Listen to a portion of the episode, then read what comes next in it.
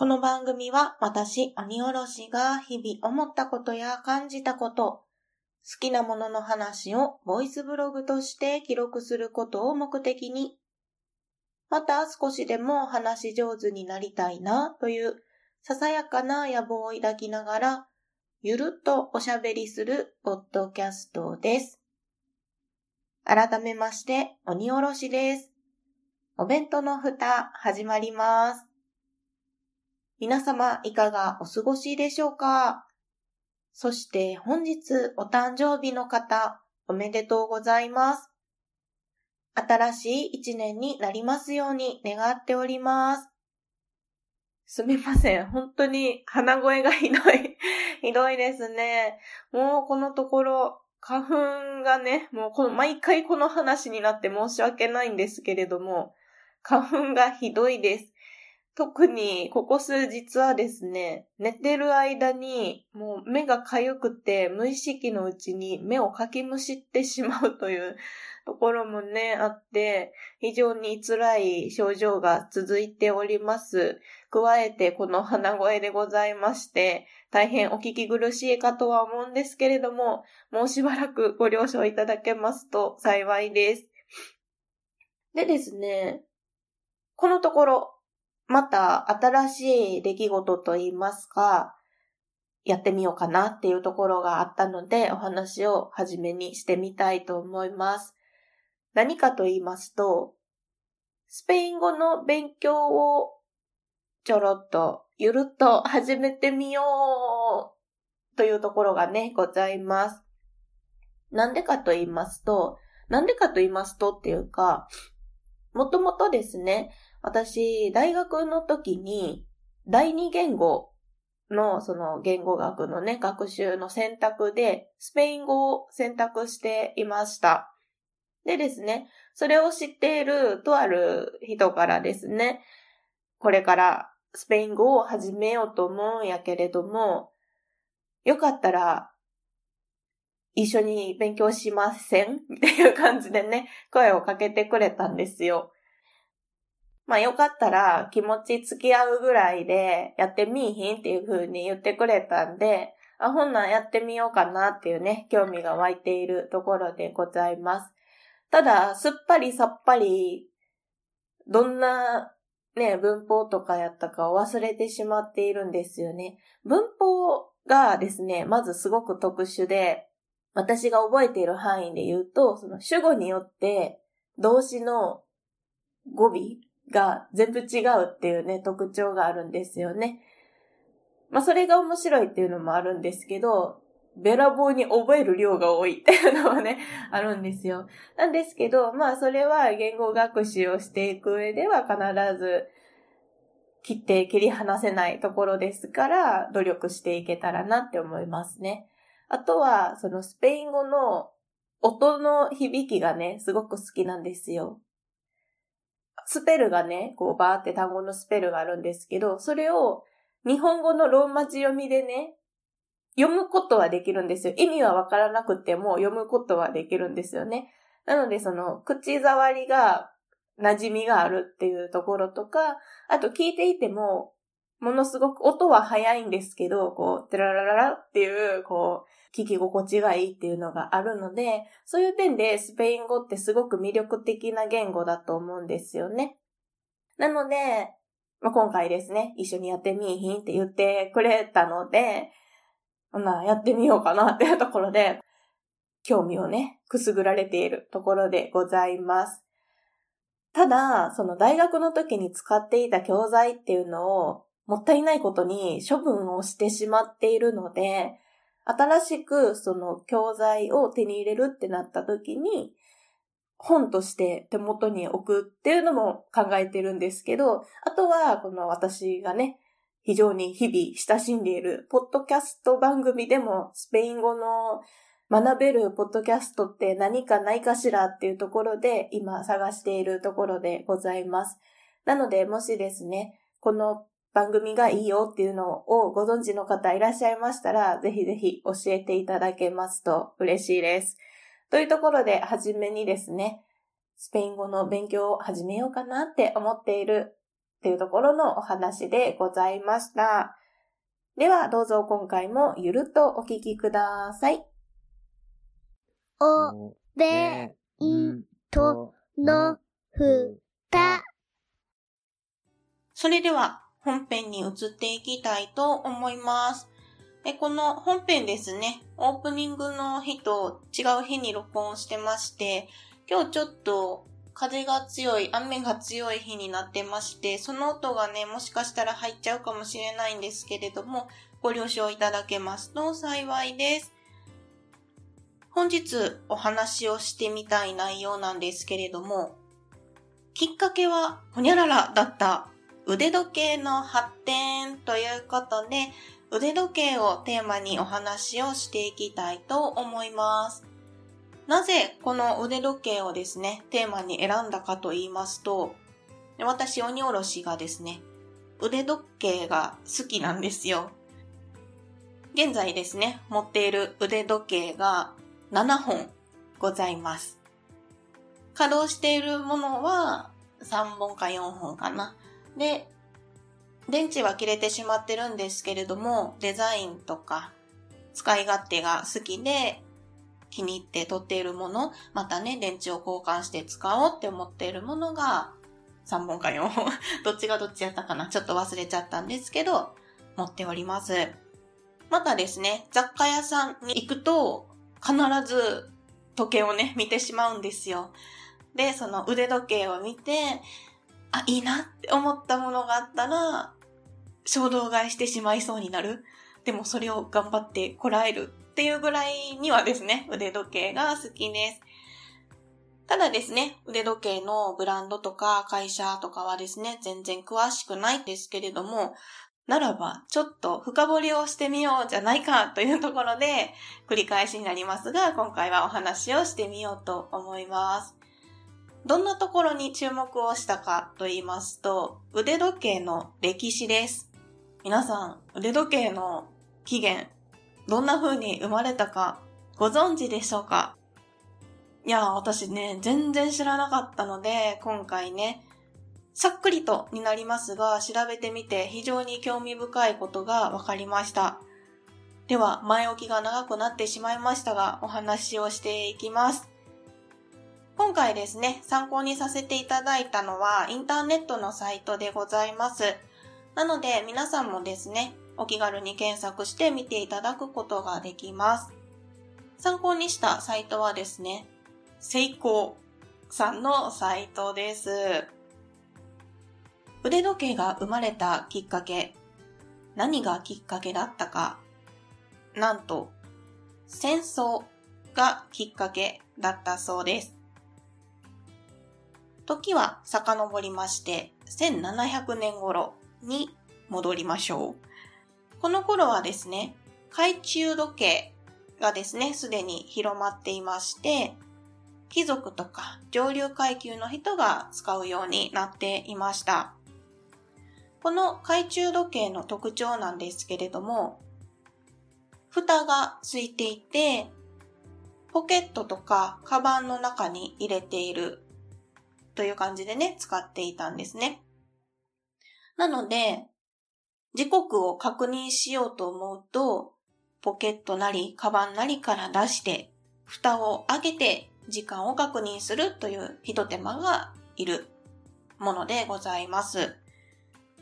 一手間がいるとは言ったんですけれども、当時ですね、貴族の人や上流階級の人々が使う分にはさほど不便さは感じられていませんでした。ただですね、この後徐々に状況が変わってきます。19世紀に入りますと、まあ大体1800年以降ですかね、になりますと、あちらこちらで戦争などがね、起こり始めるわけです。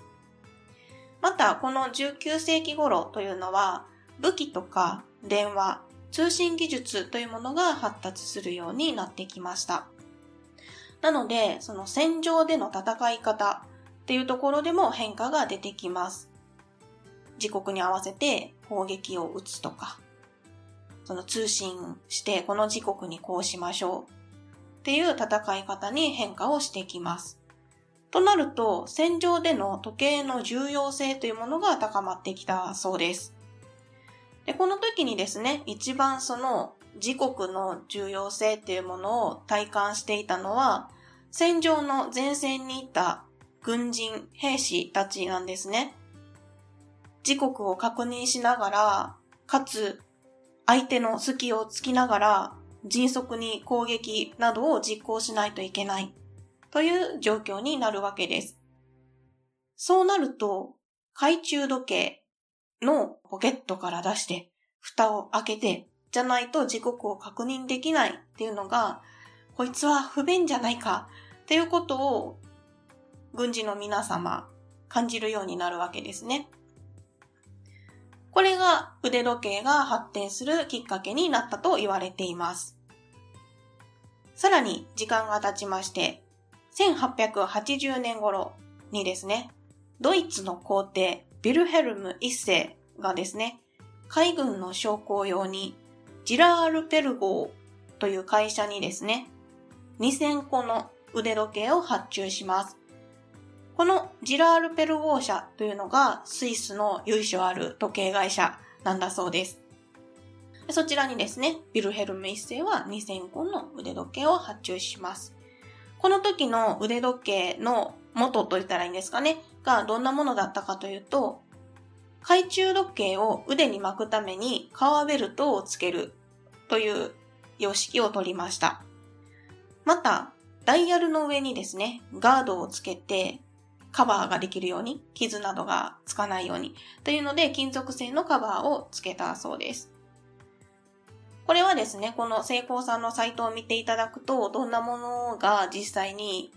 その2000個発注されたかっていうのがわかるので、ぜひぜひ興味がある方はご覧になってみてください。でですね、この革ベルトがついた懐中時計、つけてみた軍人の皆さん、どんな風に思ったかというと、すぐに時刻を確認することができますよね。腕をパッと見るだけで時刻が確認できます。また、腕にすでに時計がついているというところで、何かしら道具を使うときに、両手が自由に使えるというふうに感じたようなんですね。この両手が自由に使えるっていうところが、とっても重要なポイントだったのではないかなというふうに私はこの記事を読んでいて思いました。このですね、ビルヘルム一世が注文した2000個の腕時計は、実際には戦場では使われず、訓練の時に使われていたにとどまったようなんですけれども、それでもこの両手が自由に使えるとか、その、ね、時計がガードされているから壊れにくいっていうところとかが、腕時計の発達の大きな一歩になったんじゃないかなと思いますね。その後ですね、1899年から902年の間に起こった第二次ボーア戦争という戦争で、イギリス軍の兵士が戦場で実際に腕時計を使ったっていうのが、初めてその実用的にですね、使われた例なんだそうですよ。この戦場で使われるようになったというところなんですけれども、さらに腕時計は進化を遂げます。1914年から1918年に起きた第一次世界大戦のお話です。この当時、戦場ではですね、すでにモールス信号や音声信号などの無線技術を使った戦場でのね、式とか伝達っていうものが導入されていたんだそうです。つまり、ますますですね、戦略を遂行する上で、時間の把握、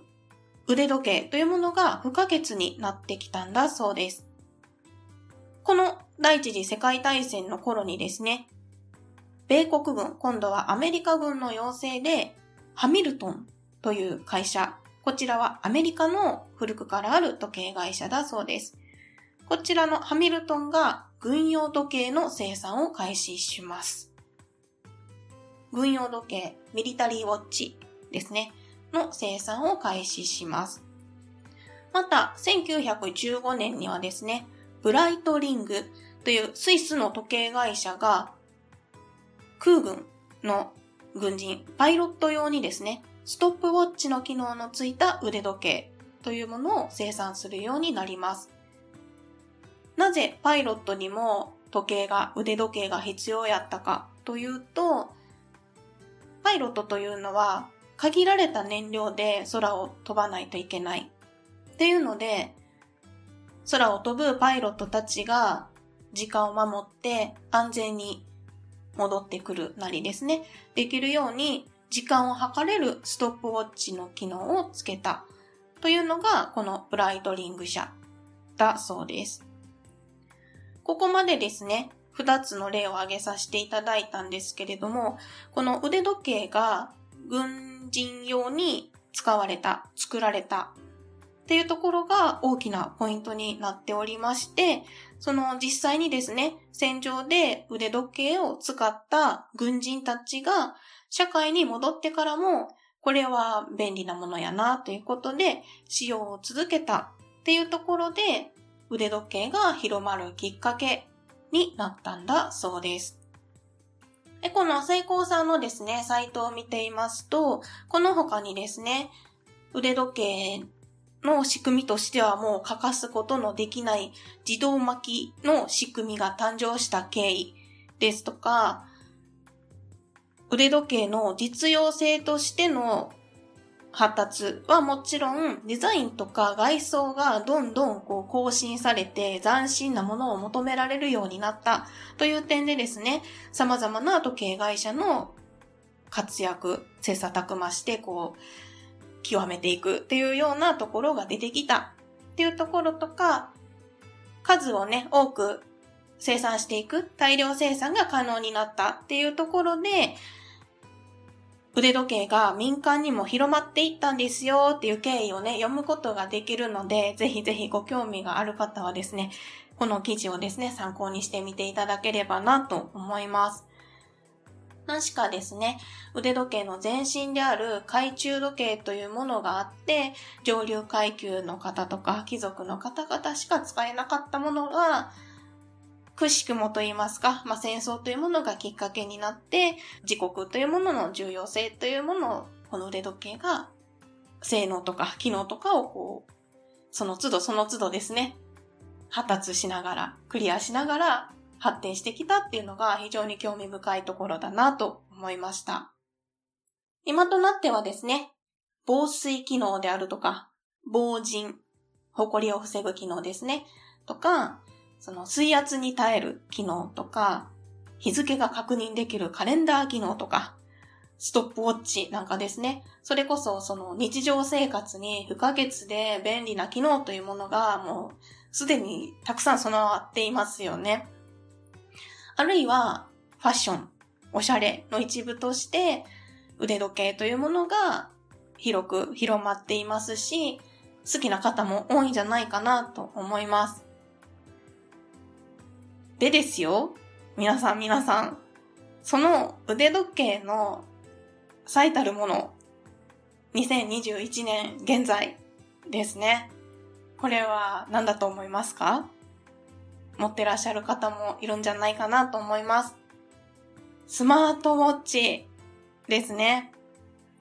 私はこのスマートウォッチは究極の腕時計なんじゃないかなと思います。まあ、腕時計と言いますか、正しくは、ウェアラル、ん？ウェ、紙間みたいですね。ウェアラブルデバイス。身につけられるコンピューターというところで、腕時計だけではない機能もあるんですけれども、このスマートウォッチっていうものが、もう究極の腕時計なんじゃないかなというふうに思います。スマートウォッチにできること、たくさんありますね。なんと、健康管理してくれます。心拍数とか運動量なんかをね、記録したりできます。また、睡眠トラッキング。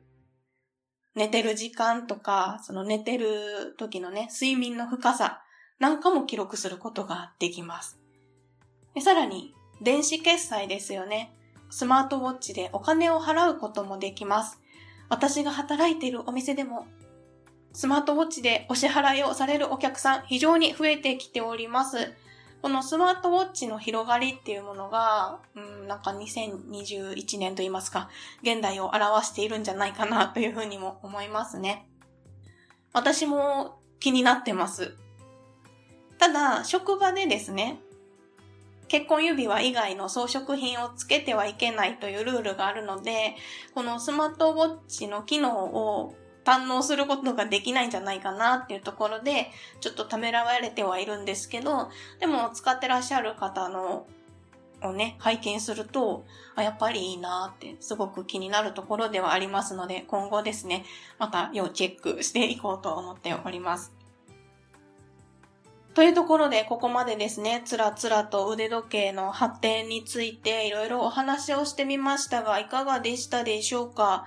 私はこの腕時計をね、普段何気なく身につけていたりとか、お店に行って、あ、可愛いなっていうね、ぐらいでね、見てて、あ、でも、この腕時計って、